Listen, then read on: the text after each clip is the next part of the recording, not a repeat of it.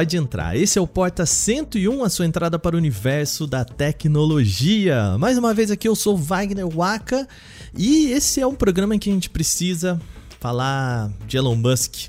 Ou melhor, a gente precisa falar sobre o que, que o Elon Musk anda fazendo por aí nas internets. O bilionário comprou o Twitter pela bagatela de 44 bilhões de dólares e chegou com mudanças significativas na rede social. No programa de hoje, eu recebo três convidados para esse tema. A primeira é nossa estreante aqui nesse podcast, convidada. Seja bem-vinda, Letícia Naísa. Bem-vinda, tudo bem, Letícia? Como é que tá? Oi, gente, tudo bom? Obrigada pelo convite, Wagner. É muito bom estar aqui hoje. É, eu sou jornalista, eu trabalhei em redação por muito tempo. Agora eu sou pós-graduanda no LabJOY da Unicamp, eu estudo jornalismo científico e estou muito feliz de estar aqui. Obrigada pelo convite. Imagina, a gente que agradece. Comigo aqui, uma voz que o pessoal que já escuta o nosso podcast já, já ouviu lá principalmente no podcast Canaltech e que cobriu aqui a novela do Musk por um lado, na verdade cobriu mais o lado Twitter dessa história, né? Alveni Lisboa, querido, seja bem-vindo, tudo bem? Tudo ótimo, muito obrigado. E vamos falar um pouquinho sobre as peripécias de um bilionário com muito dinheiro nas redes sociais, né? Um, bilionário com muito dinheiro e pouca consciência, né? É. muito bem. Do outro lado, a pessoa que cobriu mais, vamos dizer agora, que o lado Musk e menos Twitter dessa história, também está acompanhando todos, todos os casos de Elon Musk, o lado mais corporativo. Nossa querida repórter Giovana Pinhatti. Tudo bem, Gio? Oi, gente. Prazer estar aqui pela primeira vez no podcast. É, realmente eu fiquei acompanhando mais a parte do processo. Eu sou redatora da, da editoria corporativa aqui do Canal Tech. E vamos lá, é uma novela que já está rolando há mais de seis meses e a cada semana uma novidade aí pra gente então, conversar. Semana, Gil? Assim, a gente tá gravando esse podcast na quarta-feira, dia 9, e é bem possível que daqui cinco minutos a gente tenha outra mudança. É verdade, é verdade. História, né? Então, tenha paciência com a gente também, tá? Lembrando, a gente tá gravando na, na quarta-feira, dia 9. Então vamos lá, o tema hoje é como se deu essa novela de Elon Musk, como que fica o Twitter, como que ele vai ficar se ele continua existindo ainda como rede social na mão de Elon Musk e por que que a gente se preocupa tanto com o selinho de verificado? A gente ouviu muito isso nas redes sociais, né? Por que que vocês se preocupam com o selinho de verificado? A gente vai dizer por que hoje. Vamos lá que tem muito papo. Começa agora o nosso Porta 101 dessa semana.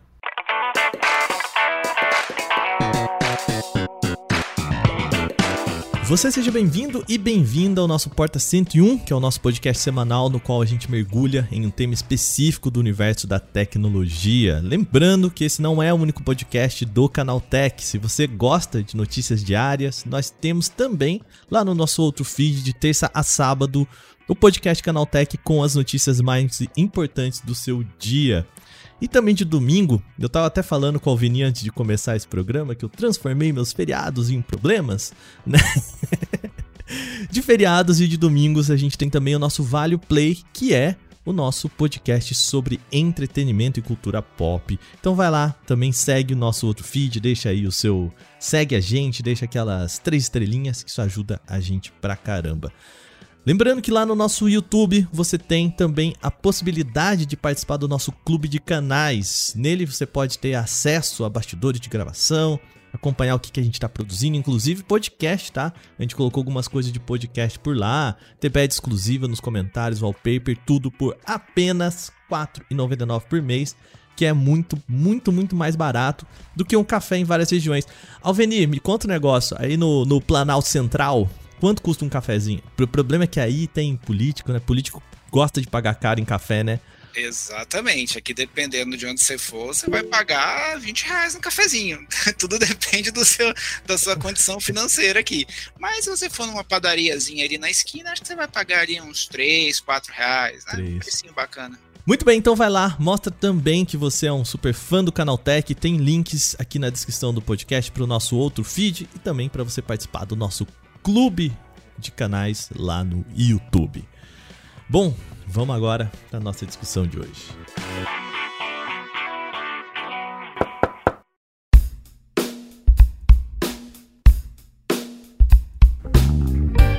Vamos começar esse programa falando do Twitter, né? É... Primeira coisa, eu quero saber aqui de vocês quanto tempo de, de Twitter vocês têm, quanto tempo de casa aparece, né? Todo ano aparece pra gente ali a, o, o, o tempo de Twitter. Quero começar, Letícia. Faz quanto tempo que você brinca nessa rede social? Você sabe? Você lembra? Esse meu perfil atual, acho que eu tenho ele desde 2019, mas. Esse eu... meu perfil atual, você vê é, como é que é. Exato, é, porque esse perfil que eu, que eu uso atualmente é o único perfil que eu uso. É, eu fiz ele quando eu fui para o UOL, que eu sabia né, que tinha uma, é, uma visibilidade maior, né? Então eu fiz um perfil um pouco mais sério, né? Um pouco mais, um pouco menos informal, assim. Então, mas eu tenho Twitter desde sei lá, desde o ensino médio, assim, 2008 ali, 2007, devo ter feito uma conta por ali, mais ou menos, é, minha primeira conta do Twitter. É, Gil, você balançou a cabeça concordando aí. Me conta você, então. Eu também já tive várias contas do Twitter. A minha atual também, eu acho que eu criei em 2020 ou no ano passado, também com esse intuito de ser algo mais profissional, né, de discutir ali algumas coisas. Foi também quando eu entrei para a área de redação, então compartilhava as matérias que eu fazia, mas minha primeira conta eu acho que foi criada em 2007, 2008 também, na época que num dia você entrava tinha baleia, aí você sabia que você não podia usar. É.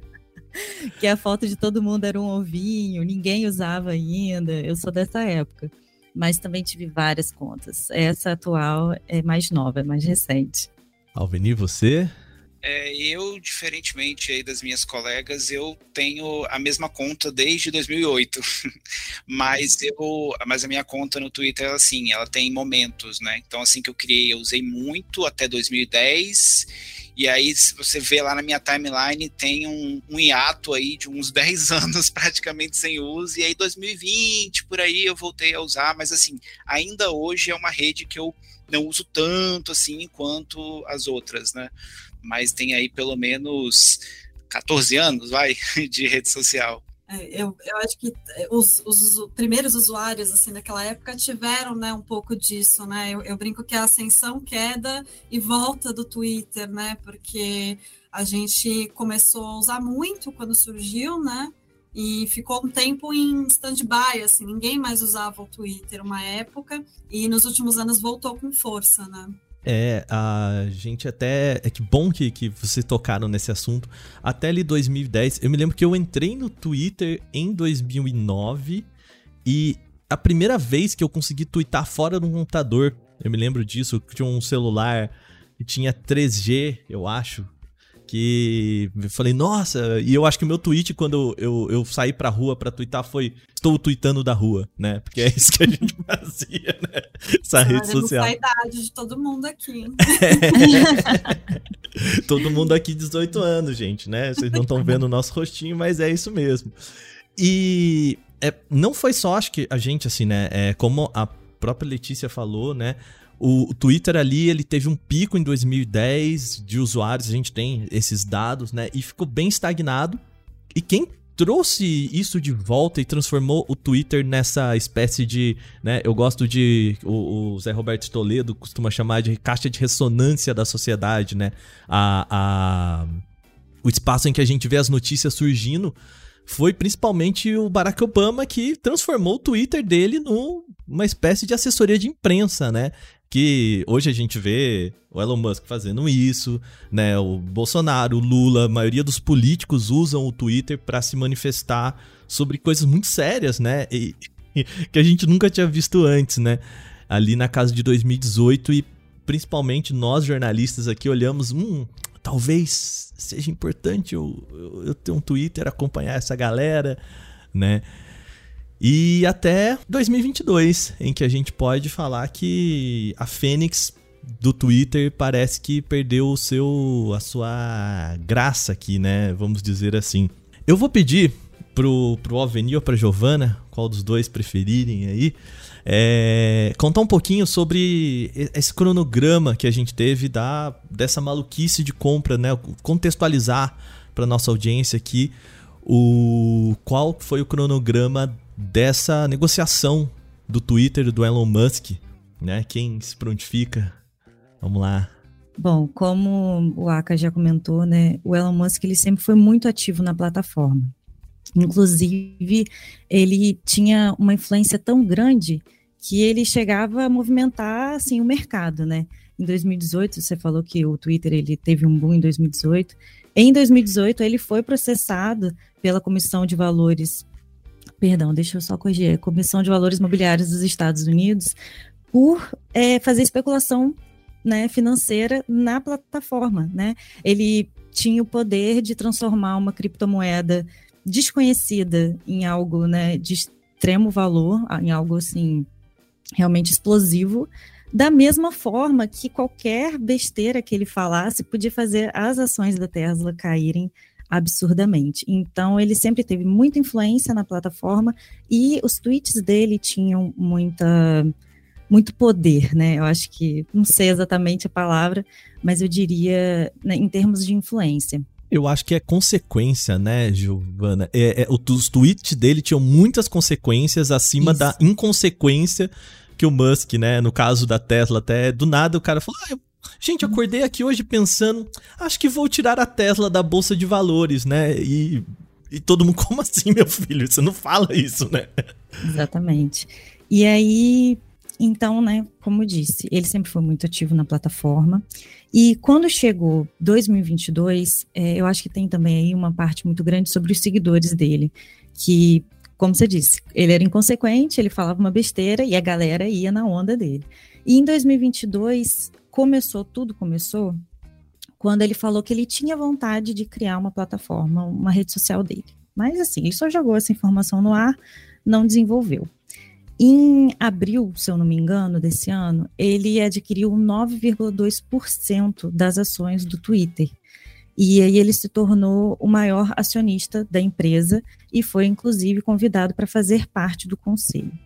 E aí, como você disse, né, nesse período a gente está falando de dias, a gente não está falando de semanas. As coisas mudaram de forma assim muito rápida. Ele fez parte do conselho, né, na verdade foi anunciado para fazer parte do conselho, mas dentre os termos estava que ele não poderia comprar mais de 14,9% das ações é, durante o mandato dele e assim que ele saísse por 90 dias. Então ele decidiu sair do conselho, não ficou.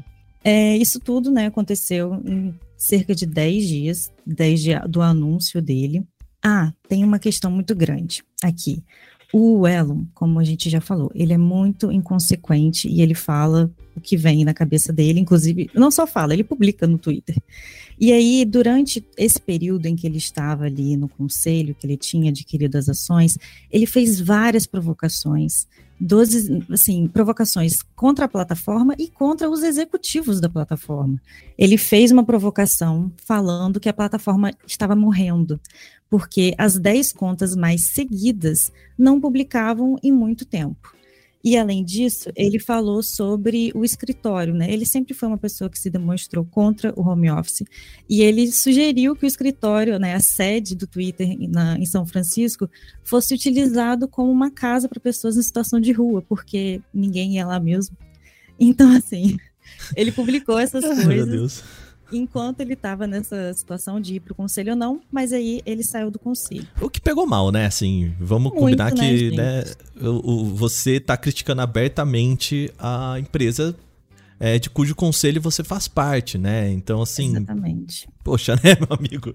Exatamente. No mínimo pega mal, né? E aí depois que ele fez essas críticas e tal, que a gente começou a, a observar da, da postura dele era uma espécie de é, se atentando aos pequenos detalhes do Twitter já numa possível intenção de comprá-lo.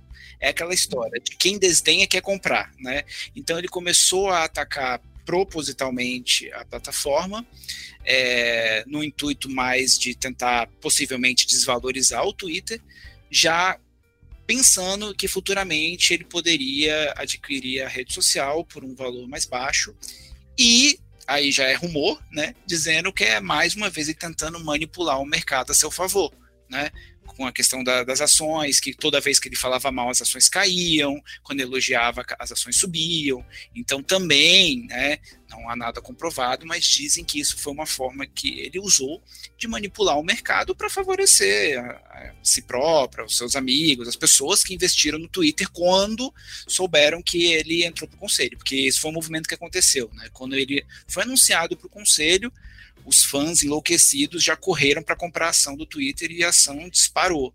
Então, é, possivelmente ocorreu um pouquinho dessas críticas exatamente para dar essa manipulada aí na, no mercado acionário. Né?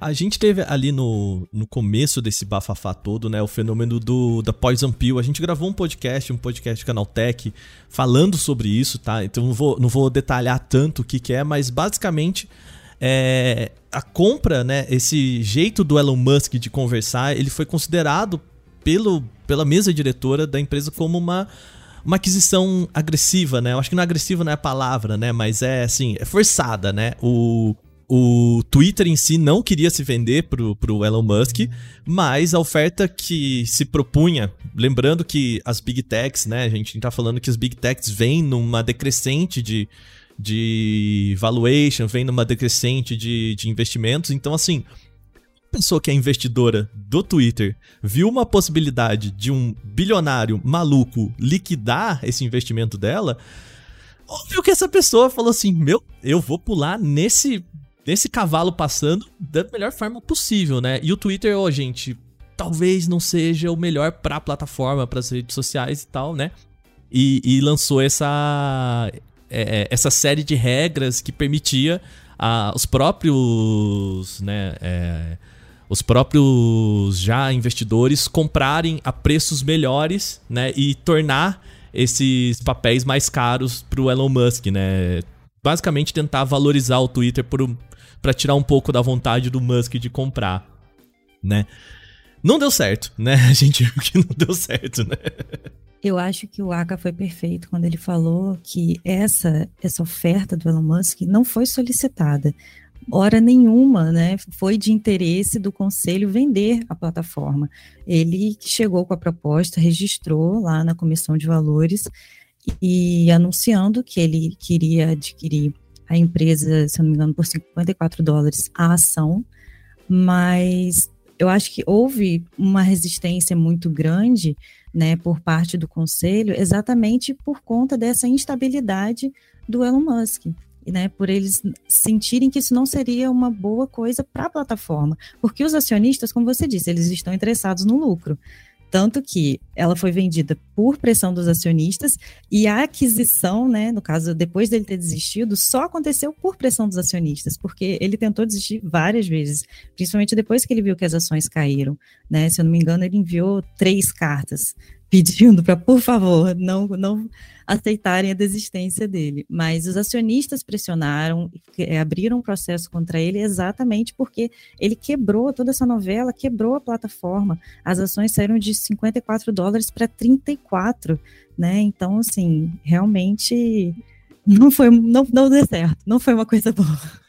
Não, e, e, é engraçado que não deu certo pro Elon Musk, porque a gente tá falando aqui que houve queda na, na, no preço das ações, mas no fim das contas, né? Pulando aqui já para outubro, depois que o Elon Musk falou que a plataforma é, não.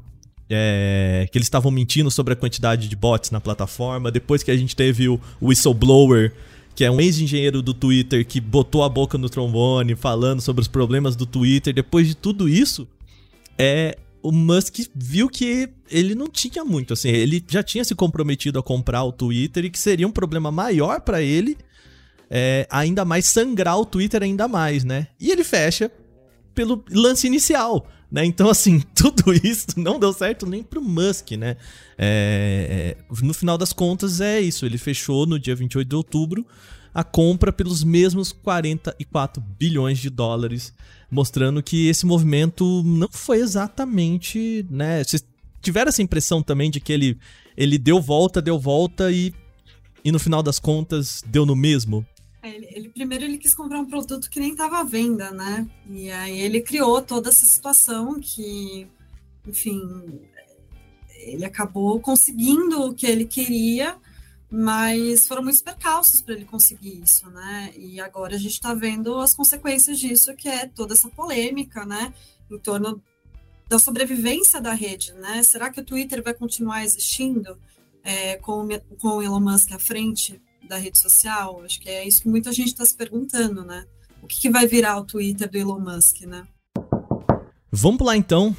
Elon Musk chegou e chegou é, trazendo uma pia nas suas mãos, né? Uma metáfora aí de uma expressão em inglês que é everything but the sink, né? Que significa basicamente, cara, é quando você chega no, numa casa e você olha para ela e fala assim: vou mudar tudo a única coisa que eu não vou mudar é a pia, né? A brincadeira de que, cara, a única coisa que eu não vou mudar é o que já tá, é o que não faz sentido mudar, né? Ele chegou falando que ele ia fazer um um Irmãos à Obra ali, um Extreme Makeover no Twitter. E aí fez, né? É, a gente tem aqui mudanças, começando pela demissão de 50% da, dos funcionários e que é uma demissão, gente, já começou numa lambança, né? Sim. Não se demite metade de uma empresa sem que isso seja um problema, né? É... Como que se deu isso? Desculpa, vai lá, Letícia. Não, e a forma como ele demitiu essas pessoas, né? Ele simplesmente enviou um e-mail avisando essas pessoas que elas não precisavam trabalhar no dia seguinte, assim. É uma é um pouco de uma desumanização, né, de quem quem tá por trás é, de, um, de uma rede social, né, que a gente entende que é uma empresa de tecnologia, né? A gente esquece que a tecnologia ela é feita por pessoas, por humanos, né? Não é um, o Twitter não é só um robozinho, ele, apesar de ter muitos robôs ali dentro, é, não, são pessoas que estão por trás, né? E ele demitiu essas pessoas por e-mail, uma coisa completamente desumanizada, assim. É, e, e, além de por e-mail, ainda tem um problema que eu considero mais grave ainda, que é sem conhecer a estrutura operacional, o funcionamento, tudo isso, né? Porque uma coisa é você usar o Twitter enquanto usuário, como era o caso dele, outra coisa é você estar tá no conselho, que também é uma posição muito diferente. Outra coisa é você estar tá lá na frente, na linha de frente, ter que coordenar a equipe, decidir o que, que vai entrar de recurso, o que, que não vai, enfim, você entender as minúcias da plataforma. E não foi nem uma semana, né? Quatro, cinco dias você já chegar e já mandar todo mundo embora sem entender o funcionamento da, da, da, da, sua empresa, da empresa que você acabou de assumir, que você não é especialista, é uma medida meio assim. Se eu contasse isso para um, um empresário é, brasileiro, possivelmente, ele ia falar: nossa, mas que coisa mais absurda, né? E aí veio do cara que é considerado o maior empresário do planeta. Né? Então é uma situação bem, bem atípica, assim por dizer. É, e eu acho que isso inclui, por exemplo, você falou que foram poucos dias, não deu tempo dele conhecer né, a, os sistemas de funcionamento da empresa, mas ele também nem tentou conversar, porque a, a, no momento que ele demite todo o conselho administrativo, foram quatro executivos demitidos no dia que ele fechou o contrato, ele demonstrou que ele não queria... né? Escoltados para fora da... Exatamente. Ele, ele demonstrou que ali ele não queria nenhum tipo de, de, de tipo assim, conversa, né, para tentar entender como a plataforma funciona e como, tipo assim, não foi nada amigável, entendeu? Não. A relação que ele, que ele quer construir com a plataforma foi como o Aka disse, é de chegar, mudar tudo, makeover total, só que é uma medida muito... Eu diria imprudente, na verdade, Isso. né? Perfeito, perfeito. Foi uma medida extremamente imprudente por parte dele. Porque, adivinha só, uma empresa gigante dessas, com 3.700 funcionários, na verdade são 7.500 funcionários, e ele demitiu 3.700 funcionários, não, não se constrói de um dia para o outro, né? É, ele parece que usa uma lógica do destruir para reconstruir, né? Ele vai destruir tudo que já foi feito até aqui para fazer do jeito dele de novo, né? Que, enfim, é, tirando qualquer julgamento moral de se vai ser melhor ou pior, parece que ele segue um pouco essa lógica, né? Vamos acabar com tudo que está aí é, para fazer do jeito que eu quero, que eu julgo que é melhor, né? Enfim. O, o que ele disse nessa, nessa carta e, e também pelo Twitter, né? É de que o, hoje o, o custo operacional da empresa está em 4 milhões por dia, né? Então, mesmo com as demissões, ele ainda estão sangrando ali 4 milhões por dia. E que a, expectativa é de acertar pelo menos 10% dessas contas com as demissões. Assim, é o jeito Elon Musk de fazer negócios, né? Se a gente voltar ali para Tesla, toda a questão do Model 3, daquela época de não, a gente precisa, é, eu vou forçar os funcionários a fazer o que eu quero, custe o que custar, porque a nossa meta é essa, a gente viu isso pro Twitter Blue agora, né? É, a reportagens da Bloomberg e da Financial Times, se não me falha a memória, é, com pessoas próximas ali, né? Pessoas que estão é, dentro da, da, das operações do Twitter, ou estavam dentro das operações do Twitter, falando que o Elon Musk chegou falando, gente, segunda-feira Twitter Blue no ar. Né? Tipo, segunda-feira era daqui cinco dias, né? Pensando num, numa empresa estruturada com seus 7.500 funcionários trabalhando a pleno vapor, sem ansiedade de ser demitido ou não, sem o RH, é, né, sem esses problemas, já seria um desafio muito difícil de ser cumprido. Imagina nesse turbilhão e ainda o teu chefe batendo no, no, no, no, braço aqui falando, ó, segunda-feira ou tá no ar ou você também está demitido, né? É um jeito, é, para dizer o mínimo aqui, completamente desumano de você tratar um funcionário, né? É, e é o que a gente vê o Elon Musk fazer desde é, The Boring Company, própria Tesla, uh, e veio pro Twitter, né? É, e, bom, vamos dizer que já, já temos um spoiler, né? Hoje é quarta-feira, não saiu o Twitter Blue na época, na data que o Elon Musk pediu, né? É. Eu acho que é importante você falar sobre esse comportamento dele na Tesla, né, e nas outras empresas, é que pelo que ele pelo que parece, ele ainda não percebeu que é exatamente esse tipo de comportamento imprudente que afasta, no caso do Twitter, os, os anunciantes. É, diversas empresas, eu tenho alguns nomes aqui, a General Mills, a Volkswagen, a Pfizer, todas essas empresas já anunciaram que vão pausar anúncios na plataforma pois eles não estão confortáveis ou confiantes na direção do Musk na frente do, do, Twitter. Então esse sangramento ele não vai parar, não vai ser estancado enquanto ele não demonstrar algum tipo ali de segurança para essas empresas, né, para os anunciantes, porque a gente já está sofrendo uma recessão, né, principalmente na área de tecnologia. As pessoas não estão mais gastando o mesmo dinheiro com anúncios. Você ainda não oferece esse tipo de segurança para o anunciante, ele não vai, ele não vai contratar, entendeu? E tem uma, tem, tem uma questão também que o Twitter ele é uma empresa muito diferente das empresas que o Elon Musk é, já geriu na vida dele, né? E, e tem um, uma conversa aí, né, sobre regulamentação das plataformas que a gente está vendo junto do poder público que está acontecendo nos Estados Unidos já há algum tempo, que é um debate que acontece no Brasil também. É, então parece que ele não está enxergando muito bem esse contexto, né, de que o Twitter não é a Tesla, né, o Twitter não é uma empresa é, com, com as quais ele já trabalhou, ele não, não é uma empresa similar, tem as suas particularidades, né, e está dentro de um contexto muito diferente é, do que da experiência que ele carrega, né. É, é ele está saindo basicamente do ramo de produção de produtos, carros, foguetes, etc., indo para um ramo de prestação de serviços, e não só de serviço, de um serviço de utilidade pública contínua e que impacta no mundo inteiro, né?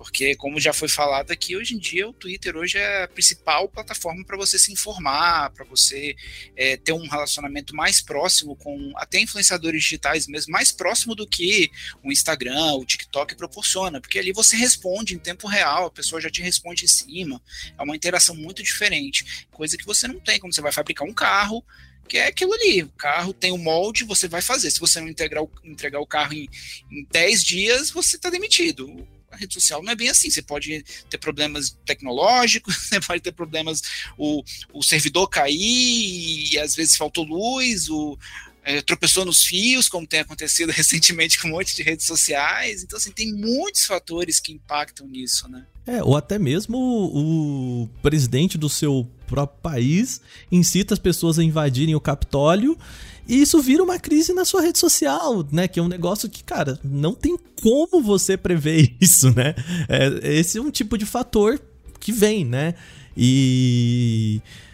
Mas, é, é, voltando aqui um pouco às mudanças, eu queria falar sobre o, o Twitter Blue, né? Essa proposta do Twitter, o programa de assinaturas do Twitter, que é um caminho que o Musk quer tomar para conseguir fazer é, gerar uma renda maior, né? A gente sabe que o Twitter está há muito tempo trabalhando isso, pensando, já é um, um, serviço que já existe em alguns países, muito modesto, muito, né? Muito ainda entendendo o que, que vai oferecer. E o Musk chegou com algumas propostas. De novo, gente, é, é meio bizarro porque a gente está falando disso aqui como se fosse oficial, mas é veio tudo de tweet do próprio Elon Musk, né? E tweet pra gente é, é uma fonte meio oficial barra oficiosa, assim, né? Porque, pô, é o, é o dono da empresa falando que vai acontecer, né? Alveni, você que é, tá do lado mais aplicativo, mais plataforma, o que que tá se propondo no Twitter Blue? Pois é, eu antes de entrar aqui no podcast, eu estava tentando atualizar a matéria do que, que é o Twitter Blue, né? Então a primeira coisa que eu fiz foi lá no site para dar uma olhada é, se já tinha mudado alguma coisa. E ainda não mudou absolutamente nada. São os mesmos recursos que já tinham sido oferecidos desde o ano passado, desde 2021. É, que são é um leitor de, de, de, notícias que te retira anúncios, você tem aquele é, o botão de desfazer tweets, que não é o de editar, é diferente. O, o de editar já está liberado para muitas pessoas, não vai ser uma coisa exclusiva do, do Blue.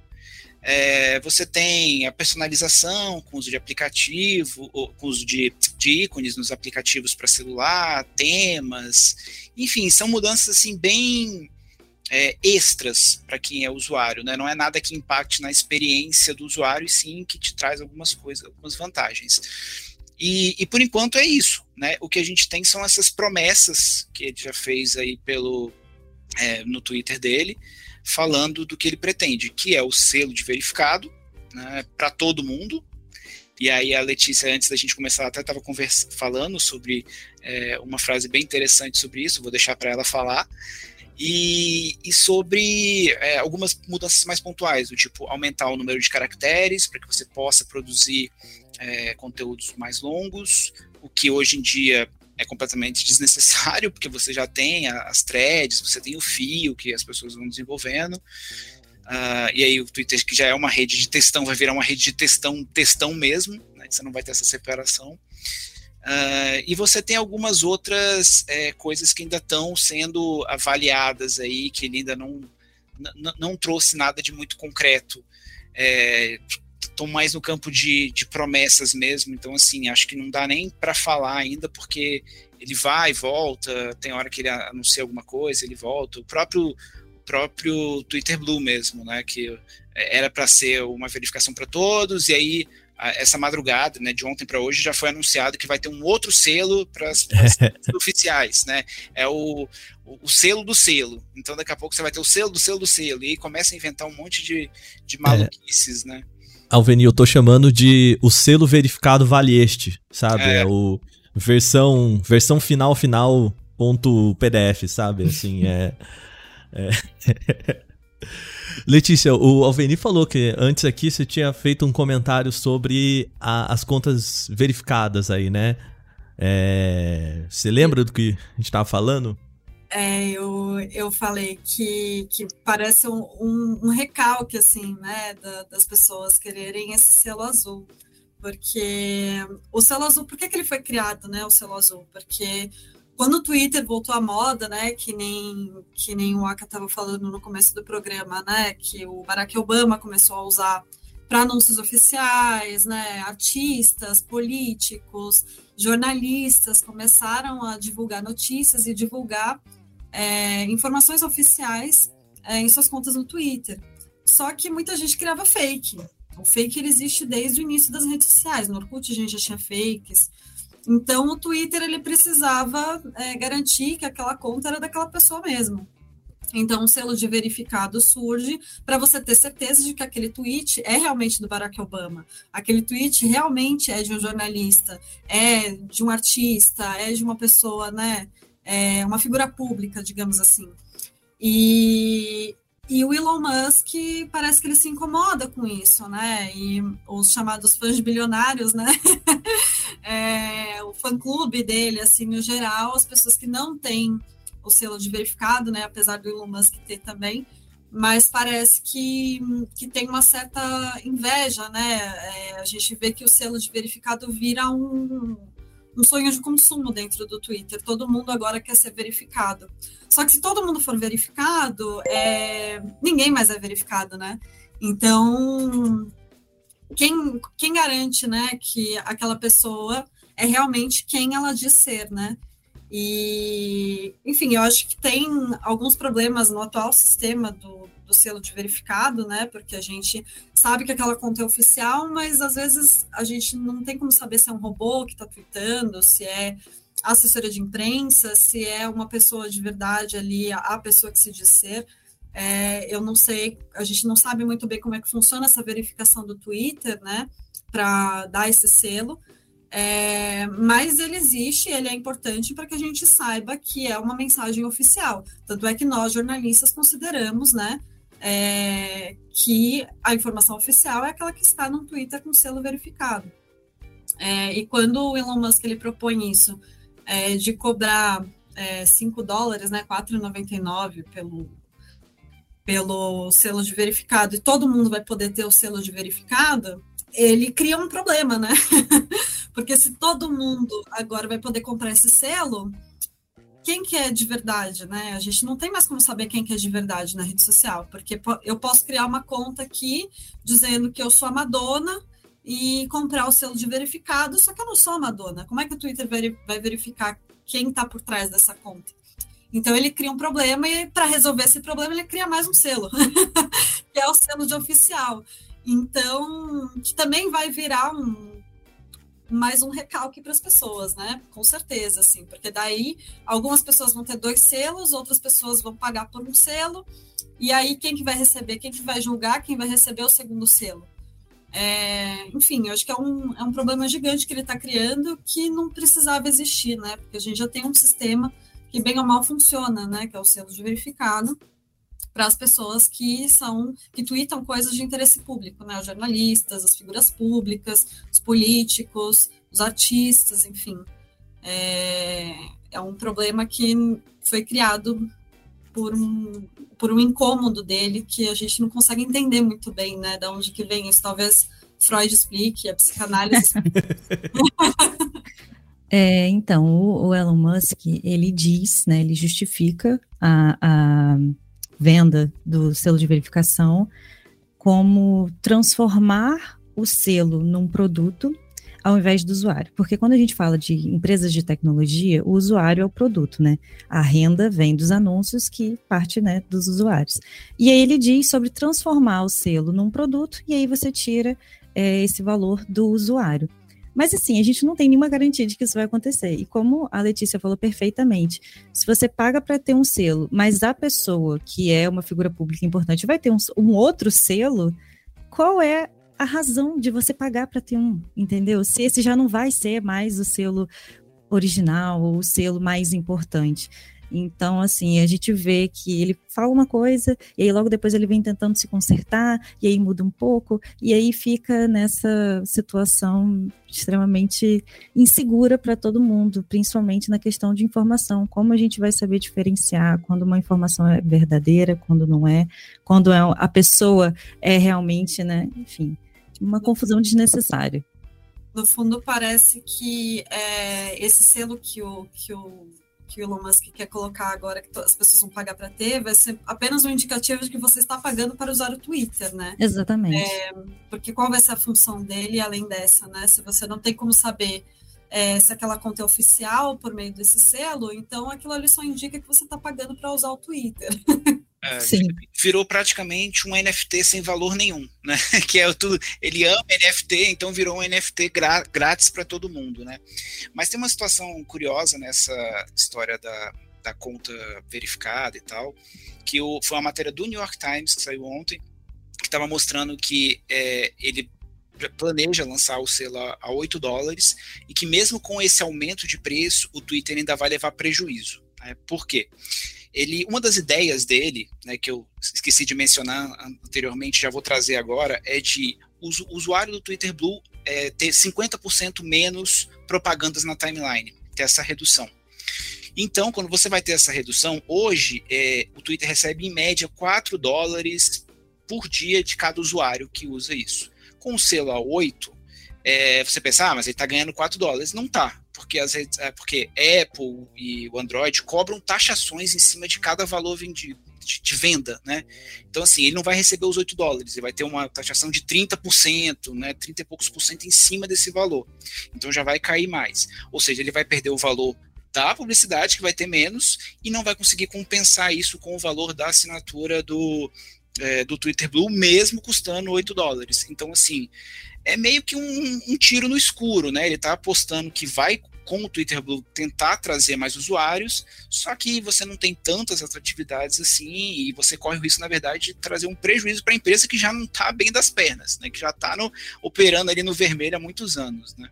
E, e tem, acho que um, um, ponto que a Letícia trouxe, que até o pessoal do, do, é, do The Verge tava, tava comentando, que é, é uma jornalista Alex Kranz, ela comenta que é, isso também afasta a pessoa, né? Eu não quero que as pessoas saibam que eu estou pagando por privilégios, né? É, porque o é, sabe aquela existe, né? O a, a balada ali, o, o, o salão VIP da balada, né? Que as pessoas não querem ser vistas, ou se elas querem ser vistas, elas querem ser vistas de um jeito específico, né? É... Então, por exemplo, eu não pagaria exatamente pela vergonha de saber que alguém que vai ter um selo ali falando, eu fui o idiota que pagou pelo Twitter, que é de graça, né? É, então, é, é, meio contraproducente, assim, mas é, a, eu queria trazer para discussão um outro problema que é como essa ideia do Elon Musk estimula contas fakes, spam, né? Um, um, dos problemas que a gente tem hoje nas principais redes sociais é a falta de regulação em cima de compra de mídia. Né? Quando a gente está falando aqui dentro do universo da comunicação de compra de mídia, é você ir lá no Facebook e comprar, patrocinar um post, né? o post patrocinado. Né? A gente tem algumas regras para isso, mas eu posso aqui, Wagner, falar que eu tenho o mouse que, que vai te render um milhão de, de dólares e patrocinar esse post, essa publicação. A gente vê isso no YouTube, a gente vê isso nas redes sociais, né?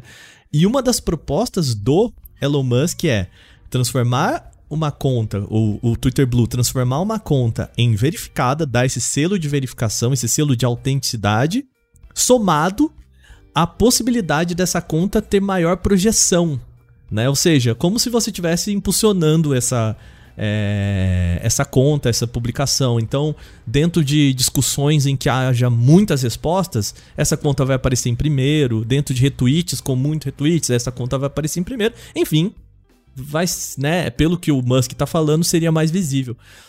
Esse combo é extremamente perigoso pensando em contas fakes, spam, desinformação, né? Porque agora eu tenho poder, eu não preciso, né, ter uma conta já com alta capacidade de, de divulgação, eu posso simplesmente pagar ali 9 dólares por mês, que é nada para quem está falando de uma campanha desse tipo, né? E ter uma conta que se sobressai em relação às outras. E, por exemplo, nós jornalistas aqui que não vão pagar isso porque não faz sentido, é, vamos ter uma voz até menos potente para desmentir esses problemas, né? é completamente um problema de informação, né? É... E é muito louco, porque quando ele fala que quer comprar o Twitter é exatamente para combater esses bots, essas contas fakes, né? Meu amigo, com quem que você anda conversando, né? É, quando a gente fala dos problemas dos selos verificados dessa conta, é mais ou menos disso que a gente está falando, né? Do potencial de que essas contas verificadas, impulsionadas com maior visibilidade, com menos é, inserção de publicidade, possam tem uma projeção que é muito perigosa, né? Vocês concordam, né, Letícia? É, não, é que eu, eu acho que é, as pessoas pensam que o selo de verificado ele é um status, né, dentro da rede social. É, ah, é mais importante quem tem o selo de verificado. Mas no fundo, é, não é um status, né? No fundo, ele é ali um, uma ferramenta para você combater esse tipo de, é, de comportamento dentro da rede, né? A gente precisa, a gente, existem leis para viver em sociedade, então a gente precisa ter regras para as redes sociais. As pessoas não podem sair falando tudo que elas querem. É, tem muito esse discurso né, da liberdade de expressão, é, e as pessoas falam, ah, porque estão me censurando. É, as pessoas têm muito medo da censura, né? Só que é, é isso, gente. Não, você ofender uma pessoa, você criar uma mentira que vai ter consequências catastróficas, é, é uma coisa muito séria. Não é uma questão de liberdade de expressão, né? É uma questão de bom senso, é uma questão de viver em sociedade. E, e, essa questão das fake news, a gente já viu isso acontecer. E o Twitter ele tem essa característica de ser uma rede que as coisas saem do Twitter para as ruas, né? A gente viu isso acontecendo com a Primavera Árabe em 2011, a gente viu os movimentos de junho de 2013. Facebook teve um pouco mais de, de protagonismo, eu acho que junho de 2013, mas é, o Twitter também teve né, a sua, o seu papel ali de passar informações muito rápido, todo mundo sabia o que estava acontecendo nas ruas, e a gente viu as duas últimas eleições presidenciais aqui no Brasil, o quanto é, as ruas foram inflamadas por conta de posts na rede social, especialmente o Twitter, né? E a Patrícia Campos Mello, inclusive, chama né, o Twitter de máquina do ódio, é, porque inflama as ruas, né? inflama as pessoas, elas ficam raivosas e querem ir às ruas protestar por conta de coisas que elas veem na, nas redes sociais. E a gente sabe que fake news não é, não se trata de uma de uma mentira inocente, de você dizer que água com limão cura Covid. É, é uma máquina mesmo, as pessoas inventam notícias, as pessoas criam esses conteúdos para inflamar as populações. É, de fato uma máquina, como a Patrícia coloca, assim, você tem é, é, um negócio, é um financiamento assim de milhares e milhares e milhares de reais, milhões de reais de investimento, de campanhas políticas, de empresários, é, para criar notícias falsas para inflamar as ruas, enfim, é, derrubar presidentes, né, derrubar governantes, é, derrubar sistemas. Então é uma coisa muito perigosa você sair distribuindo verificado, porque ele não é uma questão de status, ele é uma questão de em quem você pode confiar dentro da rede, né? Você respeitando ali é, a organização social, né? É, você pode acreditar naquela conta porque ela é oficial, ela tem um selo de verificado porque ela é oficial, não porque ela é mais importante do que outra. É, então, eu acho que tem um pouco essa confusão e é difícil das pessoas entenderem isso, né? E, e eu acho também que tem uma questão do modelo de negócio das redes sociais que está em xeque, né? A gente está no momento em que os, o modelo de negócio das redes está em xeque, porque a gente já sabe que eles ganham dinheiro com os nossos dados. Então, como que você protege um usuário, né, dentro da rede social, é, para ele não ser é, o produto, né? Eu acho que não é nem que a pessoa é o produto, na verdade é o comportamento dela que é o produto, né? A, a fala muito isso no Capitalismo de Vigilância, né? Sobre como é, essa previ, previsão do comportamento, né? É o, o que essas empresas vendem, porque elas colhem os dados elas conseguem prever o que pode acontecer. Então, elas conseguem prever o resultado de uma eleição, elas conseguem prever é, o comportamento de consumo. Então, elas vendem esses dados para essas empresas é, e a coisa foi tão além que elas estão vendendo dados para políticos, né? Por isso que você precisa de regulamentação para mexer com uma coisa que é, é, é essencial, assim, para mexer com, com, rede, com, com rede de poder, entendeu? Então, as redes sociais determinam hoje quem vai estar à frente de um país. A gente viu isso acontecer aqui no Brasil. A gente viu um presidente se eleger por conta do WhatsApp, por conta do Twitter e por conta do Facebook. Então, é, é uma coisa muito perigosa isso que a gente está tá vendo. Então, não é sobre uma questão de status, quem tem um selinho verificado ou não. É uma questão de poder, é isso que está em jogo. E é, é, é, esse o perigo de você vender uma questão, né, um, um selo que não é uma questão de status, você está vendendo poder, na verdade, né? É, uma, uma das críticas que se faz muito à imprensa é que os jornalistas, às vezes, dão voz para maluco, literalmente falando. Né? Pessoas que não teriam voz na sociedade, nós acabamos enaltecendo essas pessoas, essas pessoas acabam sendo aceitas socialmente. E o que acontece no Twitter, na verdade, é que você está dando voz indiscriminada para vários malucos por aí né? Porque você dando um selo de verificado, você dá mais poder de voz, mais autonomia, as pessoas vão se destacar nas discussões, então você está dando é, liberdade para essa pessoa falar qualquer absurdo que ela quiser, e no caso do Twitter, conforme a promessa do Elon Musk, sem nenhum tipo de punição, nenhum tipo de restrição. É, como a Letícia bem colocou, isso não é liberdade de expressão. Liberdade de expressão não é você falar o que quer. Né? Liberdade de expressão é você falar, ter a liberdade para você se expressar respeitando o outro. É, e, e, principalmente sofrendo a consequência dos atos. Se você falou uma besteira, você vai ter que ser punido pela besteira que você falou. Não tem essa. Então, assim, quando as pessoas falam, ah, o Twitter está banindo as contas, está restringindo, isso é, isso é censura. Não é, isso é uma consequência do seu ato. Se você vai na rua e dá um soco na cara de uma pessoa, você está sujeito a essa pessoa a revidar um soco com você, dar um tiro na sua cara, fazer alguma coisa. Então, nas redes sociais, é, é, é, a mesma coisa. Claro que são níveis diferentes, mas é a mesma coisa. A ação tem uma reação. Né? Então, é, não dá para a gente aceitar isso e achar que vai ser lindo e maravilhoso. Né? E a gente tem que lembrar também que é, são empresas privadas, então elas determinam as regras do que elas vão aceitar nas suas redes. Então, quando o Twitter decide banir uma pessoa porque ela foi contra as regras da empresa, a pessoa reclama, ah, estão é, me censurando, o Twitter está me censurando, a liberdade de expressão. Mas é uma rede social, é uma empresa privada. Então, ela determina o que ela quer em sua rede.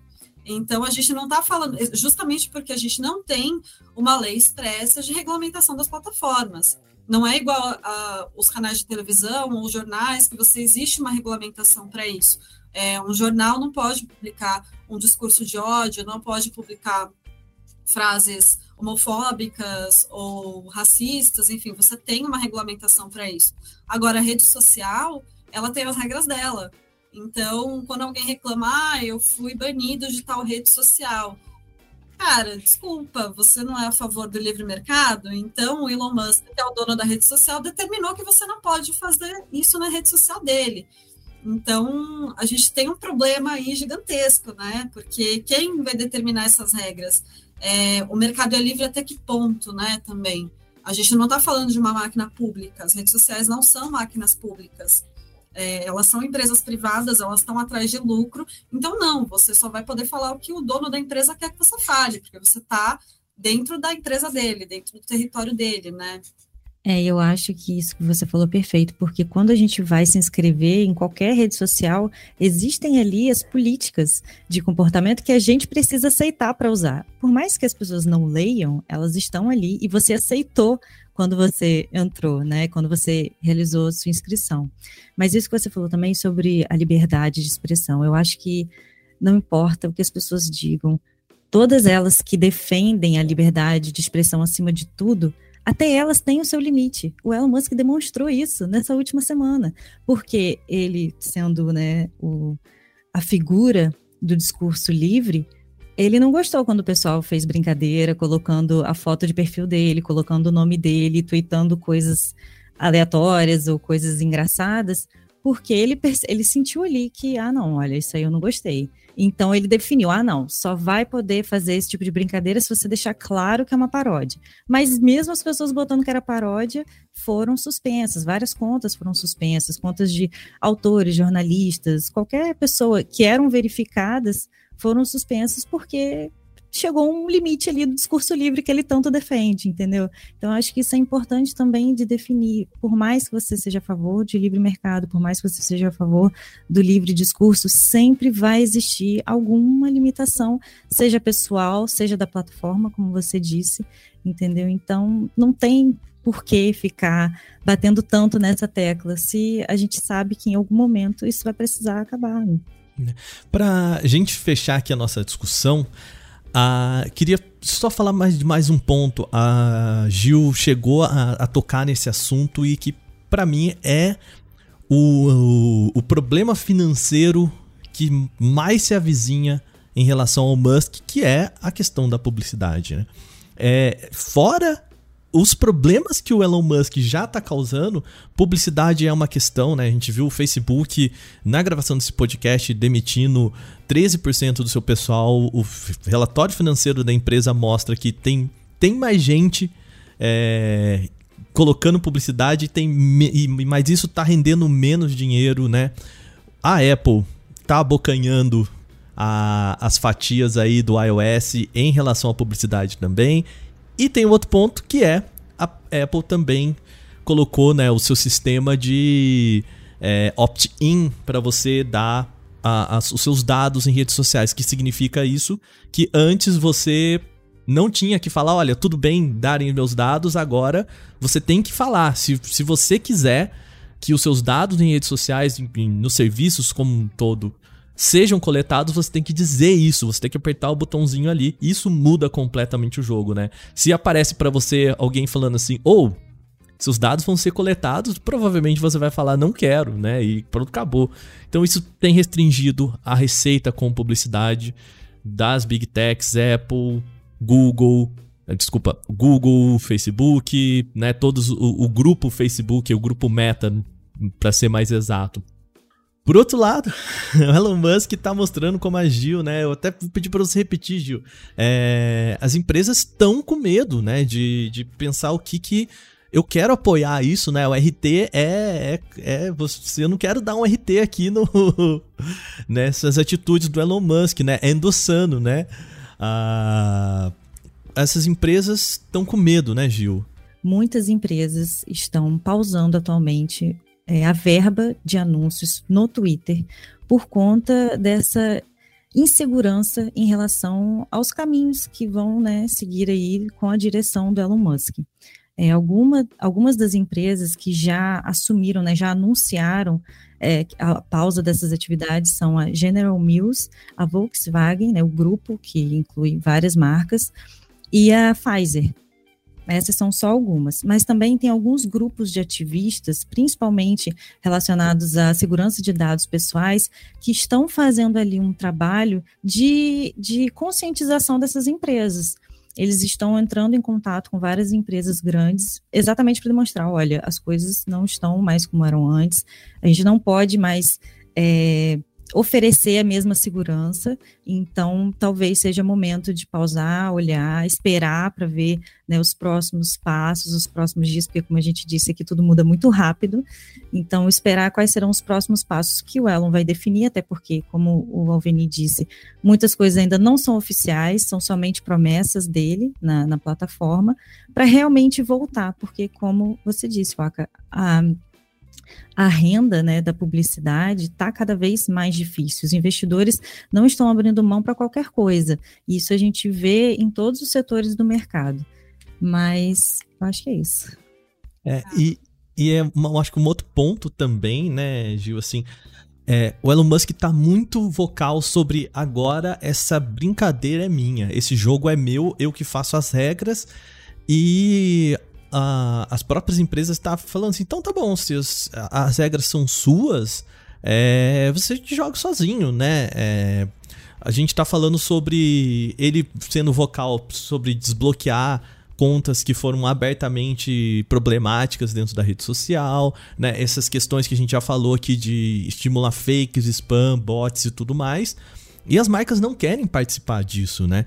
E eu já ouvi, inclusive, de três é, colegas que trabalham em grandes assessorias, que, que são mundiais, né, grupos mundiais de assessoria, que eles estão aconselhando os seus clientes a não investirem no, no, em compra de mídia no, no Twitter agora, né? Falou, cara, porque a gente não sabe nem se essa rede social vai ter relevância dela daqui um, dois meses, né? A gente tá falando de planos trimestrais, né? No mínimo, né? Então, assim, se eu não sei o que vai ser o Twitter daqui três meses, é, eu não vou colocar isso no meu plano trimestral e ponto, né? É simples assim, não vale gastar essa grana, né? O Elon é aquela criança que pega a bola porque ele não quer que ninguém mais brinque, sabe? Tipo, ah, não, a bola é minha, se vocês não vão brincar do jeito que eu do jeito que eu quero, ninguém vai mais brincar. E aí as empresas são as outras crianças da rua que falam assim: "Ah, então deixa, a gente vai brincar com aquela bola de meio", entendeu? É curioso a, a Giovana trazer esse caso das empresas que não estão mais querendo é, fechar negócios de publicidade, né? Com o Twitter, porque a, a de novo a, a Zuboff, né, é, no capitalismo de vigilância, ela considera essas empresas não como empresas de tecnologia, mas sim como empresas de publicidade, porque elas, o que, como elas ganham dinheiro, vendendo espaço para anúncio. Uhum. Então, se você vende espaço para anúncio, você é uma empresa de publicidade, né? E aí ela pega esses dados, ela vende nossos dados e vende é, espaço de anúncio. Então, elas são empresas de publicidade, porque elas incitam o nosso consumo. Quem nunca caiu naquela. caiu num, numa tentação, né, de ver ali um publi é, no Instagram e acabar comprando alguma coisa, né? Você vê ali um tweet de uma de um produto que às vezes você não precisava e você acaba comprando porque você viu é, a propaganda na rede social. Então a receita vem daí, né? E isso demonstra como isso está entrando em crise, né? Esse modelo de negócio de vender espaço de publicidade está entrando em crise. E agora o que, que as redes sociais vão fazer, né? A gente tem uma vantagem muito grande aqui no Brasil, porque a gente tem duas leis que mais ou menos, a gente não tem uma regulamentação das plataformas é, por, por assim dizer, né, literal, é, mas a gente tem duas leis que protegem bastante né, os usuários, que são o Marco Civil da Internet e a lei de, de a LGPD, né, a Lei Geral de Proteção de Dados, que, que a Giovana apontou, a gente tem que ir lá e dizer, não, essa empresa pode usar os nossos dados. É, mas as redes sociais ainda é muito nebuloso, né? A gente não sabe muito bem como é que eles fazem isso. Porque os algoritmos são completamente fechados, de novo, porque são empresas privadas, então eles não têm é, que abrir os seus dados para ninguém, para governo algum, mas a gente sabe que eles colhem esses dados e o que eles estão fazendo com isso a gente não sabe. Mas, de certa forma, no Brasil a gente tem um pouco dessa proteção dessas leis aí que tentam né, dar uma, uma segurada aí é, no abuso que as redes sociais podem, podem ter para cima do usuário, que nem enfim, é, queria deixar uma recomendação também de, de filme, que é o Dilema das Redes, né? É, da Netflix, em que os próprios engenheiros que trabalham nessas empresas não têm contas em redes sociais, não deixam os filhos ter contas em redes sociais, justamente porque eles sabem, né, se você descobrir como é que a salsicha e a linguiça são feitas, você não vai querer mais comer. Então, por eles saberem o que está por trás disso, eles mesmos não consomem aquilo. Então, nós, usuários médios, né, a gente que trabalha com, a gente ainda trabalha com isso, né, mas o usuário médio que tem aquela conta por lazer, enfim, é, a gente não sabe para onde isso está indo, o que, que, vai acontecer. E o Twitter está cada vez mais instável, né, o que, o que abre, é, de novo, a pergunta, o que, que vai ser o Twitter, né, com o Elon Musk à frente? Será que ele vai ter uma política ainda mais agressiva dentro da empresa? Será que ele vai é, intensificar esse modelo de negócio voltado para para uso de dados do usuário, a gente não sabe. A gente não sabe como é que ele vai lidar com isso, né? É, a gente. Ah, diga lá, Alvini. É, não, é, eu acho que é exatamente isso que ela colocou. É a questão dessa fuga de capital das, das redes sociais, principalmente do Twitter, é, é pela, por essa incerteza mesmo, né? De você não saber o que esperar né, as, a, os grandes empresários normalmente eles tendem a adotar uma postura de neutralidade, né, no discurso, né, eles não querem nem ser direita nem esquerda, porque sabem que isso, se você se declara de direita, você afasta as pessoas de esquerda, se você se declara de esquerda, você afasta as pessoas de direita. Então, normalmente as marcas são muito receosas quanto a investir em plataformas assim. E o Elon Musk tradicionalmente tem uma postura de mais conservador, né, ele acabou de declarar voto lá no, na, nas eleições dos Estados Unidos, né? Então, sim, que ele, que ele quer que, que as pessoas votem nos republicanos. Então, assim, ele tem uma, uma tendência mais conservadora. Então, assim, tirando as marcas que são abertamente conservadoras, dificilmente você vai ter as outras querendo embarcar nessa onda, porque você não sabe o que esperar. Né? Tivemos aí na última semana, acho que foram mais de 15 mil contas que foram banidas de bots, tweetando palavras racistas, tweetando discurso de ódio, termos anti-vacina, anti-ciência tudo isso para testar, para ver se o efeito Musk já está rolando lá no, no Twitter. Então, essa galera criou essas, esses robôs e começaram a, a, a criar discursos é, no, é, nocivos, tóxicos para a rede social, para ver até onde vai. Então, Pisar na água, né? É isso. Exatamente. É, é isso, isso provavelmente é patrocinado pessoas que têm interesse nisso. Né? Já estamos criando uns bots para ver até onde a gente pode ir, para que a gente possa efetivamente botar o nosso dinheiro, aí talvez não em publicidade, mas em estratégias para fortalecer o meu ponto de vista, o meu posicionamento ideológico e assim por diante. Sim, aí de novo a gente vê que é, o, o, Twitter ele tem. É, eu não sei né, se o algoritmo dele facilita um pouco essa questão dos robôs, né? Mas a sensação que a gente tem enquanto usuário é que tem muito robô no Twitter, né? Toda hora segue alguém uma conta que é claramente foi criada ontem, já está seguindo, e aí você tem esse aumento do número de seguidores massivo, assim, inclusive o Instagram fez, né, um dia depois da eleição, eles fizeram uma limpa de robôs, as pessoas começaram a perder seguidores, ficou todo mundo em desespero, achando que, nossa, não, agora é, hackearam o Instagram, né, é, então você tem as redes sociais fazendo essa limpa, assim, e o Twitter tem esse problema muito grave. E de novo, né, voltando para o dilema das redes, a gente vê o quanto que esses discursos, muitas vezes produzidos por robôs, inflamam as pessoas, né? É, as pessoas ficam consumindo aquilo ali o tempo todo e acreditam naquilo que está sendo falado e vão às ruas e brigam e protestam. É, de novo, né, a máquina do ódio a todo vapor, assim, funcionando a todo vapor. Então, como é que o Elon Musk vai lidar com isso? Ele vendendo é, é, verificado. Verificado, selo de verificado vai resolver esse problema? A gente que está aqui, né, é, que estuda isso, que, enfim, que cobre essa, essa área há muito tempo, tende a dizer que não, né? É, mas ele acha que sim, então vamos, a gente não sabe o que, o que vai acontecer com o Twitter, é, com Elon Musk à frente da rede, né? É, infelizmente a gente não sabe. E, e, eu acho que é bem difícil da gente da gente prever todos esses acontecimentos. Inclusive, é muito difícil a gente prever o que, que acontece quando o nome Elon Musk está incluso na frase. Né? É verdade. Bom, gente, chegamos aqui então ao final do nosso Porta 101. Eu queria agradecer primeiro a presença da Letícia. Obrigado por, por ter vindo aqui.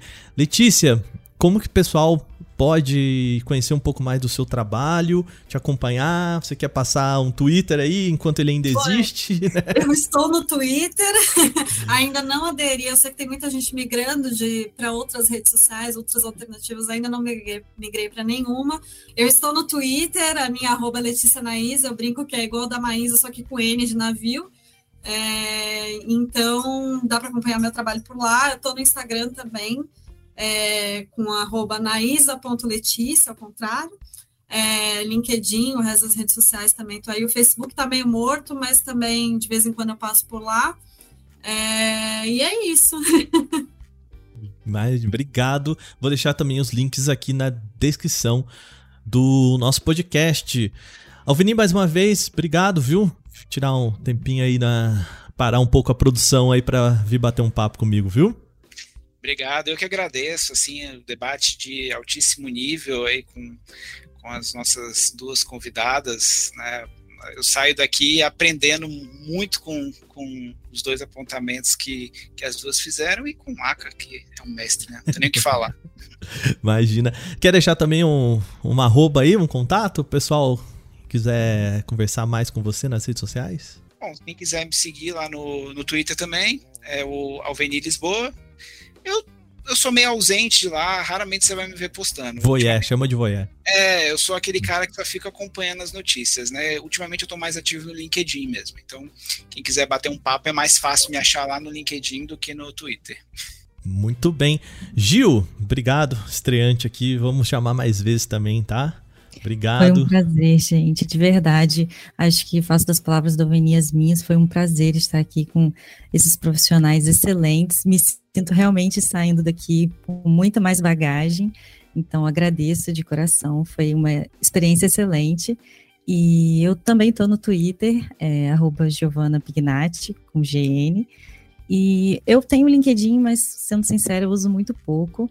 Mas espero poder voltar aqui algumas vezes, vai ser um prazer. Waka, muito obrigada pelo convite e por ser excelente na direcionando a gente aqui na conversa. Imagina, gente, eu que agradeço vocês. A gente vai ficando por aqui. Lembre-se também de seguir a gente, o Canaltech, nas redes sociais. Nós somos Canaltech em todas elas. Estamos no Twitter, no LinkedIn, mas a gente também tá em outras redes, assim, Instagram, estamos lá. TikTok, temos muita coisa publicada. No Quai, ainda sem as novelinhas com o Adriano e o Pedro, estou tentando convencê-los a fazer as suas novelinhas lá no Quai, mas estamos todas redes sociais sempre publicando notícias, sempre trazendo conteúdos para vocês. Lembrando, esse programa é feito por uma equipe super dedicada. Somos em várias pessoas para produzir esse programa. Quem produz, roteiriza e apresenta sou eu, Wagner Waka. Tem a edição do nosso querido Vicenzo Varim. A revisão de áudio é do dupla Gabriel Rime e Mari Capetinga e as capas são feitas pelo nosso querido Rafael Damini. A trilha sonora desse programa é composta por Guilherme Zomer e desse programa participaram Letícia Anaísa. Obrigado, Letícia, de novo. Obrigada pelo convite, foi uma conversa ótima. Alveni Lisboa, obrigado, querido. Muito obrigado. E também Giovana Pinhatti, valeu mais uma vez, Gil. Muito obrigada, gente, foi um prazer. A gente fica por aqui. Segunda que vem tem mais um Porta 101. Até lá. Tchau, tchau.